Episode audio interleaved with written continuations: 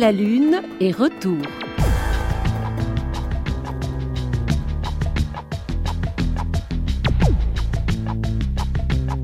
Pour démarrer l'année, l'année scolaire, s'entend jusqu'à la Lune et retour, et de retour, juste le temps de suivre de jeunes lecteurs dans leur découverte du plaisir de lire et de retrouver sans doute, à travers le leur, notre plaisir de lire ou nous donner envie, si nous ne sommes pas, nous adultes, des lecteurs confirmés, ce qui arrive, ou en tout cas des lecteurs quotidiens. Avec Ivan Chenouf, institutrice, elle le fut, puis très vite détachée à la recherche, elle est aujourd'hui professeure à l'IUFM de Créteil. Jusqu'à la lune et retour, juste le temps de découvrir combien les enfants sont d'excellents lecteurs et des guides pleins d'imagination et de pertinence quand il tourne les pages d'un album. Avec Jean-Christophe Ribaud, réalisateur, il est l'auteur de trois films, bientôt quatre, où l'on découvre la beauté de l'image et l'intelligence des propos sur des visages d'enfants qui en disent long sur leur envie de découvrir le monde. Jusqu'à la ligne retour, juste le temps d'un voyage au pays de la lecture, une aventure pleinement humaine.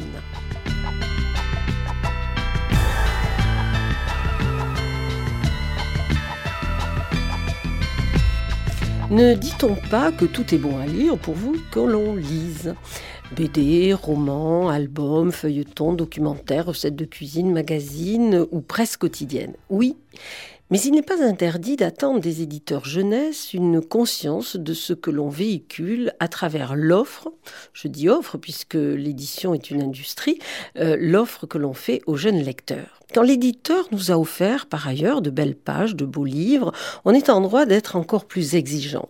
C'est avec cet esprit que j'ai lu la nouvelle formule du magazine Julie. J'avais reçu euh, l'enquête et le magazine. Alors j'ai pris pour prendre euh, exemple un magazine qui date de avril 2011, mais euh, voilà, ça n'a pas dû beaucoup changer. Donc c'est dans cet esprit que j'ai lu la nouvelle formule du magazine Julie destinée aux 9-13 ans. Retenez bien 9-13 ans. J'allais oublier comme son titre l'affiche, Julie est destinée aux filles et seulement aux filles. Je ne vais pas analyser tout le magazine, mais seulement deux ou trois aspects significatifs de la manière dont la presse jeunesse dresse dès le plus jeune âge les futurs lecteurs de la presse magazine adulte, avec les mêmes objectifs en faire de parfaits consommateurs et surtout reproduire la pensée nécessaire et suffisante à la société de consommation, pour ne pas employer des mots qui fâchent dès le début de l'année scolaire, c'est-à-dire une société capitaliste. Je laisse de côté les deux ou trois pages de ce magazine sur les réflexes écologiques. C'est un dossier qui ne détonne pas de la presse adulte d'ailleurs dans sa vision superficielle et culpabilisante de l'écologie. Ce dossier s'appelle d'ailleurs As-tu l'écolo attitude On a tout compris. Alors je feuillette quelques pages. Dans la rubrique Je suis beauté. Alors chaque fois on a je suis, je suis métier, enfin je serai métier, je suis délire, etc. Et là je suis beauté. Au secours, je n'aime pas mes cheveux et le titre. Et vont suivre deux pages avec des problèmes, j'ai les cheveux gras, secs, frisés, etc. Et des solutions. Et dans la colonne de droite, des produits mais des produits avec leur marque évidemment, Nulle part, bien sûr, on ne dit qu'il s'agit de publicité. Alors ensuite, on va avoir plusieurs pages sur la mode. Alors bien sûr, euh, on a quand même un souci chez cet éditeur de presse jeunesse de ne pas faire trop dépenser d'argent. Donc on dit comment recycler la garde-robe de papa, maman, le grand frère, etc., la cravate de papa. Mais alors qu'on va se soucier tout au long de l'enquête dont je vais parler dans quelques minutes, euh, du fait que les euh, petites filles sont de plus en plus soucieuses de leur poids, pas une photo, pas une image, pas un dessin ne montre une petite fille qui aurait quelques rondeurs. Alors je n'arrive à je m'informe. Alors là, eh bien, jouer en 3D sans lunettes, la fille du moment Britney Spears, l'événement Le prince William se marie. Alors, euh, je, ne vais pas tourner toutes les pages du magazine parce qu'on va parler de choses bien plus importantes, mais j'en viens quand même à l'enquête qu'a commandé Julie, parce que bien sûr, derrière tout ça, il faut avoir une justification euh, un peu scientifique. On a fait appel à une université pour faire un questionnaire et ça s'appelle l'Observatoire des filles, édition 2011, synthèse des résultats du sondage, portrait des filles d'aujourd'hui. Alors là, les bras vous en tombent parce que les filles d'aujourd'hui sont comme les filles d'hier. Et oui, euh, par exemple, 73% euh, d'entre elles déclarent ne plus jouer à la poupée, Barbie et Brasse comprises. marque au passage, évidemment. Mais moi, je jouais pas à la poupée. Ma fille jouait pas à la poupée. Bon, et dans les années 50, on jouait pas tout à la poupée. Euh, moi, on me disait qu'on était des garçons manqués. Évidemment, on va parler aussi euh, de la manière euh, plus classique. par exemple, on va dire quand on est amis plutôt avec les filles qui ont le même style d'habit pour 52%, les mêmes goûts musicaux. Évidemment, on parle jamais d'habitus et de classe sociale. Tout ça n'existe plus. C'est juste les filles d'aujourd'hui qui sont comme ça. Et on va arriver au questionnaire. Parce que bien sûr, comment on est arrivé à ces conclusions? Et alors, le, questionnaire est confondant. Euh, sur toi et tes amis, il y a huit questions. Alors, par exemple, pour toi, quelle est la meilleure façon de passer un bon moment? Écouter de la musique seule dans ma chambre, aller au ciné avec des copines, passer des soirées entre amis, discuter avec mes copines, faire du shopping, aller sur Internet. Pas une fois la lecture n'est interrogée, par exemple. Alors, pareil dans tous les questionnements, la lecture n'arrive jamais. Mais par contre, le shopping, la mode, ça alors on en a euh, autant que vous voulez. Ensuite, nous aurons 11 questions sur l'apparence. Vous vous rendez compte? Sur quels sont tes gestes de beauté? Bref, sur Internet, on a cinq questions, mais en fait, Internet revient dans tous les chapitres parce que, évidemment, c'est transversal. Sur l'école, on a cinq questions sur l'école. Aimes-tu l'école? Oui, non. Qu'est-ce que tu préfères à l'école? Enfin, question ouverte. Euh, voilà. Euh, sais-tu quel métier tu voudrais faire plus tard? C'est-à-dire l'école n'est que le lieu où on se prépare à un métier. Hein euh, tout ça est évidemment dit. Et alors, ça finit évidemment par euh, un bulletin qui ressemble fort à un bulletin d'abonnement euh, avec tout ce qu'il faut pour donner. Alors voilà, je suis un peu en colère, un peu fâchée. c'est les éditions Milan, donc c'est le groupe Bayard Presse. Et oui, vous avez l'air étonné, Ivan Chenouf. Et j'aime beaucoup ce qu'ils font et j'admire beaucoup de leurs livres. Mais là, je suis désolée, il ne s'agit pas de rejeter, bien sûr, la presse ou les magazines, mais de poser seulement des questions sur la responsabilité de ce produit commercial qu'est ce magazine et ces magazines en général. Malheureusement, il y en a plein d'autres à destination des petits et des petites.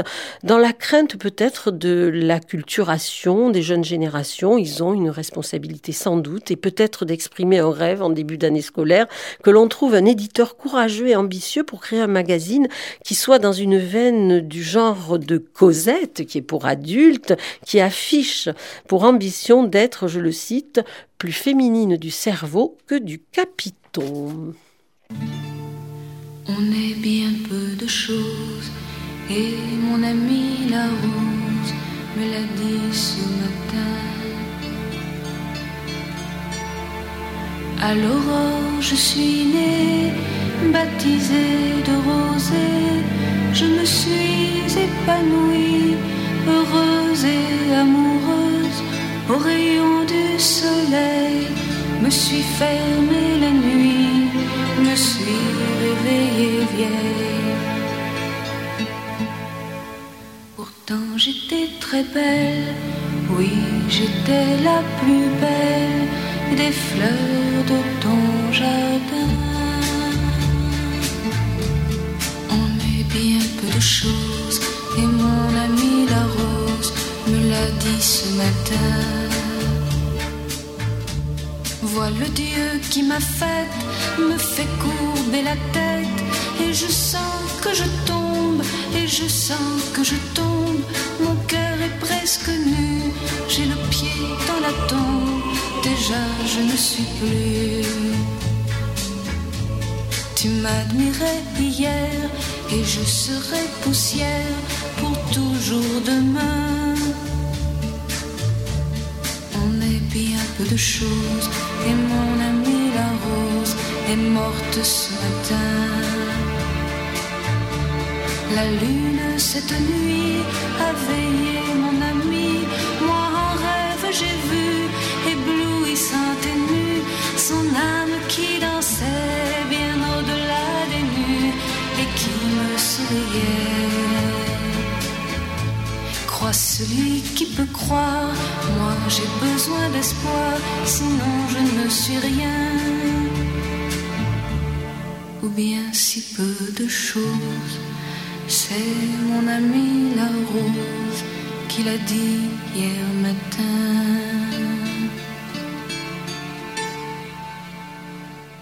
Jean-Christophe Ribaud, vous connaissiez cette chanson de Françoise Hardy? Parce que vous êtes tout jeune. Non, je la connaissais pas. Non, non, Est-ce que ça a été important, formateur pour vous, la chanson? La chanson, oui, pour moi, c'était, je pense que mes premières expériences, même d'ailleurs avec des, des, des textes euh, très écrits, c'était la, la, chanson, je pense, oui. Ouais. Brel, euh, Brassens, bon, c'est assez classique, mais c'est vrai que c'était une première ouverture sur le pouvoir des mots et euh, des horizons un peu inattendus qu'ils qui pouvaient provoquer. Alors, Jean-Christophe Ribaud, vous êtes réalisateur, je l'ai dit, vous avez signé trois films, Explorateurs de légende. Euh, à, alors, on va expliquer ce que sont ces films. Chacun a comme support, enfin, ça me gêne de dire support, mais est au centre avec un album. Ici, c'est François Place, le, Les Derniers des Géants. Le dernier, c'est Arrête les clowneries. C'était avec l'album de Philippe Corentin, Tête à claque. Et puis, Une fin de loup, c'est le premier que j'ai vu de vous. Euh, euh, avec l'album qui est au centre, c'est Ami Ami de Rascal. Alors, ces films sont magnifiques. Vous êtes un jeune réalisateur, mais vous savez euh, capter les visages des enfants, puisque ce sont des enfants qui sont en train de lire ces albums que vous filmez, et on va en dire beaucoup sur ce type de lecture, mais vous savez les filmer à la fois en gros plan. On voit la réflexion en train de se faire sur les visages de ces enfants et dans leurs yeux. Comment, euh, si jeune réalisateur, avez-vous une telle maîtrise du cadre de l'image, mais aussi cette maîtrise humaine d'aller capter ça sans être, euh, sans, sans, indécence hein On ne se sent pas voyeur en même temps. Il y a beaucoup de respect pour ces enfants. Mais je pense qu'en fait, de, capter ces instants-là, euh, c'est pas ce qui est de plus compliqué. Je crois que ce qui est de plus compliqué, c'est d'une part de les provoquer, et d'autre part ensuite de pouvoir les mettre en valeur euh, à travers le montage. Euh, alors de pouvoir les, les, provoquer, je pense que ça c'est vraiment avec euh, avec Ivan, euh, avec qui on fait les films, euh, on travaille pas mal sur le dispositif pédagogique, savoir comment est-ce que dans quelle situation on met les enfants, comment est-ce qu'on arrive à leur à leur poser des problèmes qu'ils pourront résoudre qu'en se posant des questions de langue.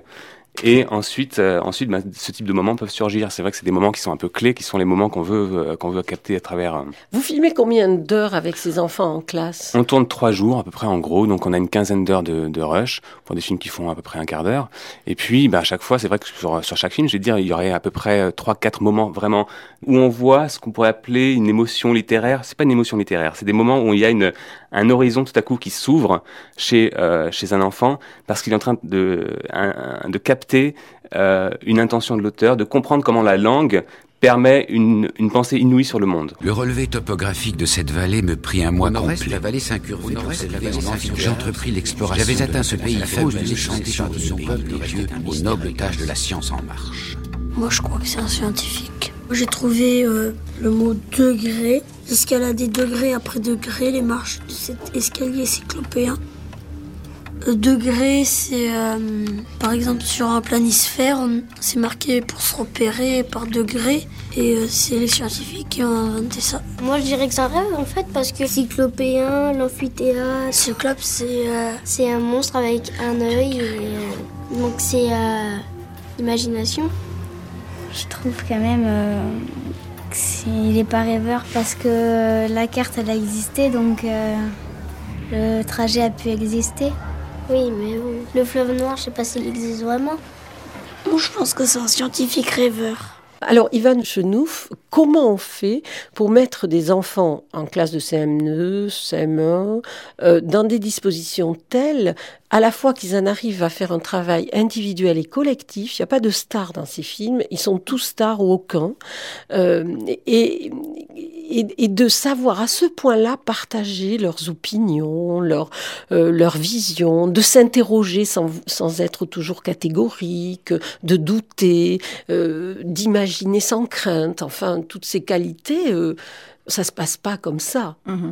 Alors moi je dirais qu'on est dans la grande tradition de la, des mouvements pédagogiques, Freinet, le groupe français d'éducation nouvelle et d'autres mouvements, euh, de la recherche aussi, qui depuis plusieurs années ont interrogé les questions de, du sens. Euh, voilà, on pourrait remonter à Vallon, etc. Donc euh, moi je crois que ces films montrent bien que la lecture c'est une pratique sociale et que c'est pas une pratique individuelle, mais que c'est à l'occasion de cette pratique sociale, des interactions entre les enfants, entre un texte, euh, que va se développer une subjectivité. Donc ça, ça me semble indispensable. Alors, ce que je crois qu'on a essayé de faire, c'est de faire, d'organiser la rencontre entre des lecteurs, un livre et un auteur. Donc l'auteur est dans les, les, DVD aussi, parce que la lecture c'est ça en fait. Alors derrière, ben voilà, parce que les conditions sociales sont telles, parce que la lecture, comme tout le, le, le rapport à l'art, ça s'apprend, euh, voilà. Évi évidemment nous, on a à mettre des situations en place. Mais moi, j'aime bien la phrase de René Char qui dit euh, il faut agir en stratège, il faut tout préparer en stratège et ensuite agir en primitif. C'est-à-dire qu'une fois que tout est prêt, on est euh, instinctif, on suit les instincts des enfants, mais on peut les suivre parce qu'on sait, on sait de quoi est faite cette œuvre. Voilà. Et donc moi, je voudrais d'abord rendre hommage aux grands auteurs qu'on a choisis parce que ce sont des œuvres dont on dit qu'elles sont résistantes et qui vont poser des questions de compréhension aux enfants. Un des films euh, de Jean-Christophe se termine, Les explorateurs de légende, par une enfant qui doute, qui voudrait dire quelque chose. Alors je sais pas si euh, et qui termine voilà, par une phrase qui ne se termine pas, parce que les grands textes sont toujours énigmatiques. Évidemment, euh, euh, il y a aussi arrête tes clowneries. Mm. Alors, arrête tes clowneries, euh, c'est, euh, ils sont plus petits, non là, Grande section. chez nous. Des grande section de maternelle. Début d'année, oui. Donc, ils ont quel âge? Oh, Ils ont entre 4 ans et demi, 5 ans et demi. Voilà. voilà. Alors, ils sont en classe, ils sont très joyeux, comme on mhm. l'est à cet âge-là, mais très confiants. Mm. Ça vient tout de suite, cette confiance? Qu'est-ce qui l'instaure C'est Jean-Christophe Ribaud, c'est vous, Yvan Chenot ben, On va voir les enfants un peu avant dans la classe, mais on on va dans des classes structurées où il y a un travail coopératif entre les enfants, où les enseignants savent faire vivre un groupe, parce que c'est quand même la base. Et ce qu'on voulait dans ce film-là, puisque les enfants sont jeunes, c'est montrer que la compréhension, ça passe par le corps. Voilà. Et que donc il y a des masques, donc il y a des costumes, euh, donc il y a des reformulations, il y a du théâtre, etc. Voilà. Mmh. Parce que l'école, il faut pas que ça soit un lieu de photocopie où on est assis, où on tire des traits, on entoure des choses, parce que le, le sens, il se partage aussi euh, physiquement ne serait-ce que par la voix au moment où on va, euh, on va lire euh, les textes. Et peut-être par rapport à ce, qu'on disait tout à l'heure, dans ce film-là, il y a une petite fille euh, qui découvre devant la caméra que un lapin, ça ne se mange pas, parce que le lapin, c'est sacré chez les enfants. Et qui, devant la caméra, comprend, réalise que sa mère mange le lapin. Et elle a trois secondes pour sauver sa mère et le lapin. Et il faut, et elle trouve le moyen de sauver les deux parce qu'elle est attachée dans la réalité à sa mère et dans le symbolisme, dans ce qui commence à naître dans son esprit d'enfant de 4 ans et demi, au lapin. Et donc, elle y arrive. Euh, il y a aussi une sorte de liberté que peut-être on a déjà plus en CM2 vis-à-vis de l'auteur. Il, il, le bouscule, l'auteur, à un moment donné, les enfants. Et d'ailleurs, on voit que l'auteur est euh, euh, Philippe Corentin. Bon, ça lui plaît bien, mais il se pique au jeu. Il y a une mm. vraie relation là, un peu je dirais pas conflictuelle, mais je sais mm. pas comment la qualifier d'ailleurs.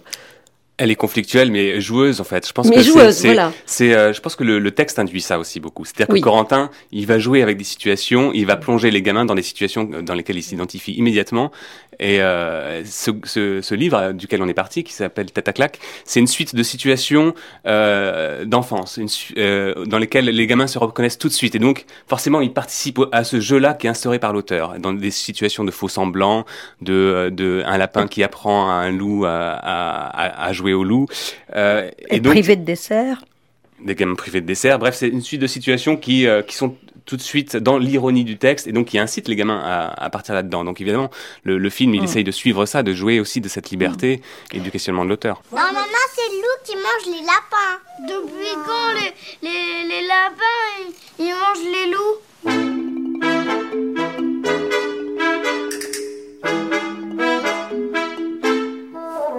Corentin, il confond les loups et les lapins. Quand il va venir vous voir, il va vous prendre pour qui? Bah, on se déguisera en lapin, en cochon et puis en loup. On fera semblant d'être plus fort que lui, non oh, bah, moi, je me déguiserai en super costaud. D'accord.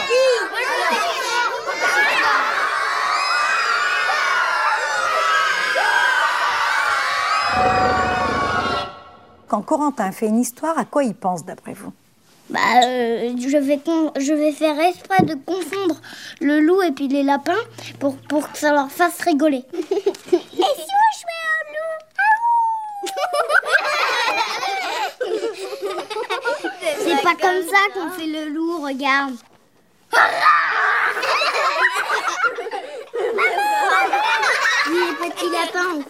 Philippe Quentin, pour moi, c'est l'écrivain de l'oralité. C'est vraiment, euh, quand il est dans, les textes, il, interpelle les enfants, il pose des questions, et donc les enfants ont l'habitude, en lisant Philippe Corentin, d'être partenaires. D'ailleurs, son premier livre, il l'a dédié à son sparring partner. Euh, voilà, et je crois qu'il boxe avec eux dans le sens, il est sur un ring, le ring de la vie, et il apprend aux enfants à, s'armer par le rire, parce que c'est absolument joyeux.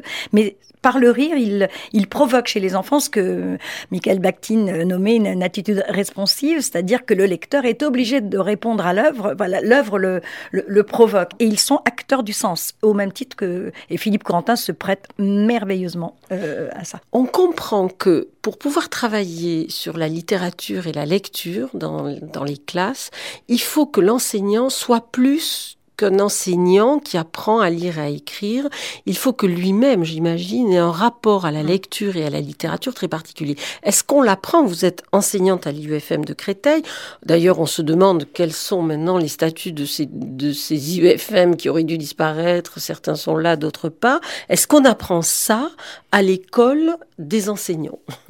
On peut exprimer des inquiétudes, puisque la formation des enseignants a été extrêmement modifié. Alors, euh, on ne sait pas trop ce que ça va donner, mais en tous les cas, c'est sûr qu'il faut une vraie formation et que les enseignants sont des intellectuels et qu'il faut qu'ils se considèrent euh, comme tels, avec des langages aussi différents que la lecture, que les mathématiques, que les sciences, euh, etc. C'est des maîtres de langage et évidemment, ça demande une, une culture, donc un investissement très fort et pas forcément dans des disciplines, mais peut-être savoir dans des projets faire jouer tous ces langages les uns avec les autres. C'est plus plutôt des, chefs d'orchestre. Hein.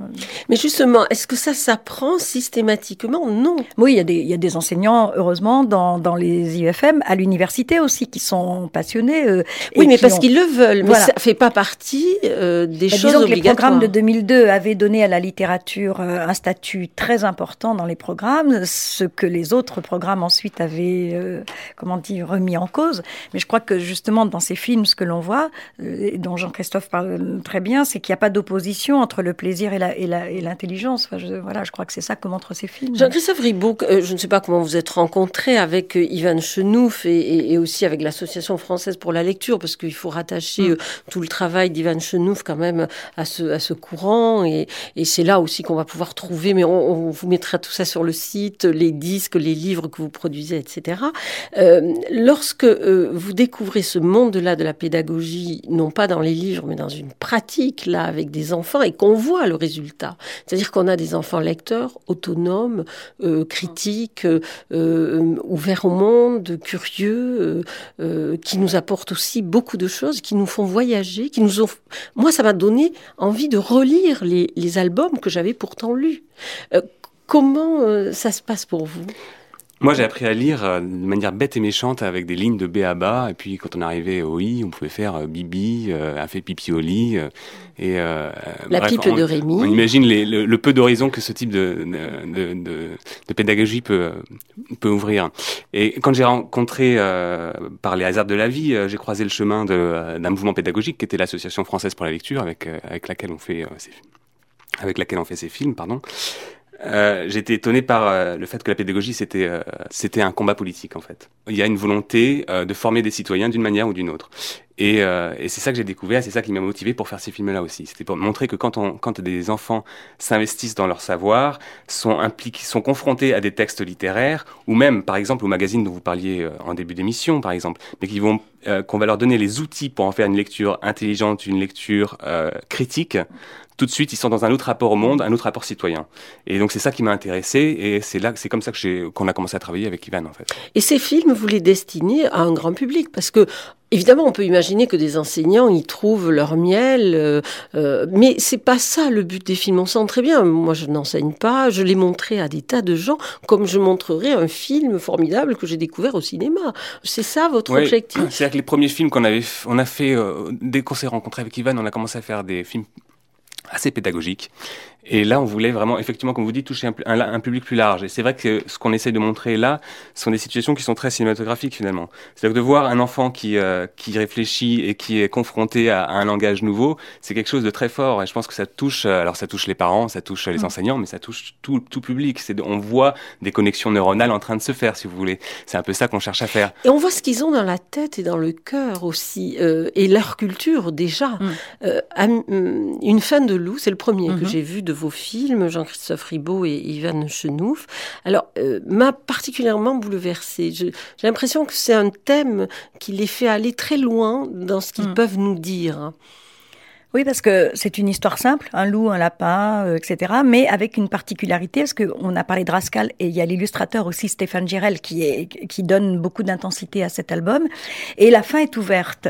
Et en fait, tous les indices euh, montrent que la fin va être euh, assez tragique, mais on n'en sait pas, pas vraiment plus. Et les enfants ne peuvent s'approprier quelque chose de d'un peu, enfin la sécurité sur laquelle ils peuvent se reposer, ils ne peuvent le trouver que dans la langue ou que dans l'image. Et donc c'est par ces relations qu'une petite fille, alors qui qui n'est pas la plus brillante, qui voilà, qui tout d'un coup s'est rendu compte que le mot tendrement, quand c'est prononcé par un loup, quand un loup dit je, je l'aimerais tendrement, elle se rend compte tout d'un coup qu'il y a un double sens, quoi, et que peut-être que le lapin, s'il est tendre, il sera mangé plus facilement. Et là, tout d'un coup, non seulement elle, elle a les yeux qui qui s'éclairent, mais le garçon qui est à côté et qui découvre ça. Et là, moi, je reviendrai sur le début de l'émission, le statut des filles, où on voit bien, par exemple, c'est dire que souvent on a des filles très très pertinentes qui ouvrent les chemins et qui se font piquer la parole par les garçons, qui terminent, qui terminent absolument parce qu'ils ont peut-être moins de et qui se laissent faire, euh, voilà, à regret peut-être. Hein, je sais pas si on voit des jeux comme ça justement qui, qui se passent et euh, Avez-vous pensé à une chose? J'imagine que vous ne filmez pas, parce qu'on n'en voit pas 25, euh, euh, comme, ou 22, je ne sais hmm. pas combien. Malheureusement, là, on est à la rentrée des classes et on voit combien il y a de, de problèmes, euh, enfin, de choix politiques qui posent problème, il vaut mieux le dire comme ça, de classes surchargées, supprimées, etc. vous, on en voit quoi 5, 10 à l'image. Comment ça se passe pour les autres? Il n'y a pas une frustration, un risque de, de, de peiner ceux qui vont pas être vu dans le film?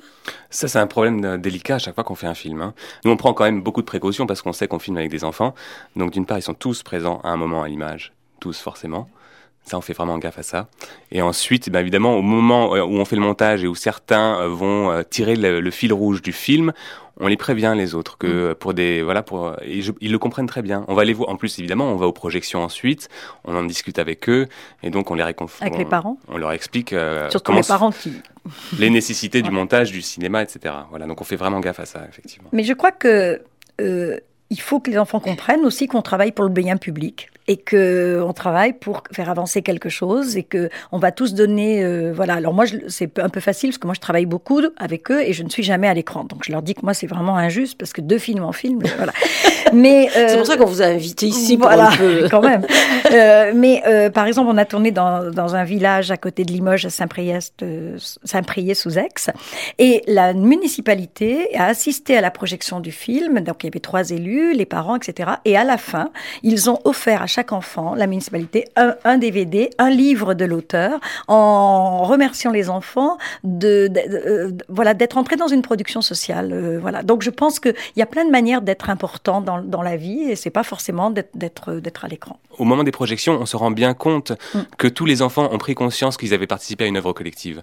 Et ça, je crois que c'est quelque chose d'important. On le sent à la réception de chaque enfant, même s'ils sont pas à l'image, ils sont contents d'avoir participé. En tout cas, nous, on était heureux que vous soyez venu, Jean-Christophe Ribaud, le réalisateur réalisateur, Ivan Chenouf, la chercheuse, l'ancienne institutrice, mais euh, qui aujourd'hui euh, n'a pas quitté les classes euh, et mm. a toutes les classes sur tout le territoire pour pouvoir travailler avec les enfants. Merci de nous avoir donné ces magnifiques moments de lecture. Donc trois films dont vous pourrez retrouver les titres et les moyens de vous les procurer sur notre site, mais vous pouvez aller aussi sur le site de l'Association française pour la lecture où là vous trouverez aussi de nombreux livres. Le prochain, c'est euh, prochain film, c'est sur euh, Claude Ponty, Claude Ponty et Jacques Roubaud après. Ah là là, ça, on les attend avec impatience et je voudrais pouvoir vous offrir même les images. Mais déjà le son c'est pas mal. Merci à tous. Jusqu'à la ligne retour, c'est fini pour aujourd'hui, mais on se retrouve la semaine prochaine. Aline Paillet, Brigitte Bouvier, Annie Comier